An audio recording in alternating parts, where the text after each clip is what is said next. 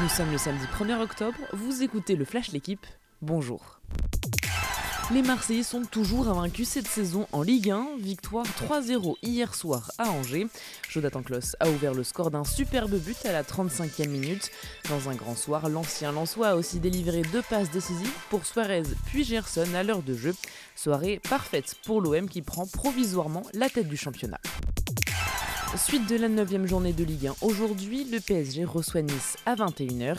Des retrouvailles entre Christophe Galtier et son ancien club, mais aussi un grand rendez-vous pour Hugo Ekitike. La jeune recrue parisienne devrait enfin être titulaire pour la première fois. Arrivé de Reims en pré cet été, l'attaquant de 20 ans a manifesté son impatience. Pas facile d'être en concurrence avec Messi, Neymar et Mbappé. Mais après la frustration, il devrait être lancé dans le grand bain.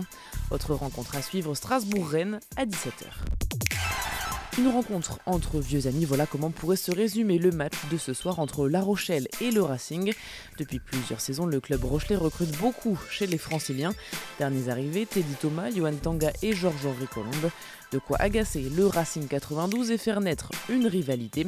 Autre rencontre du jour, UBB Stade français à 15h.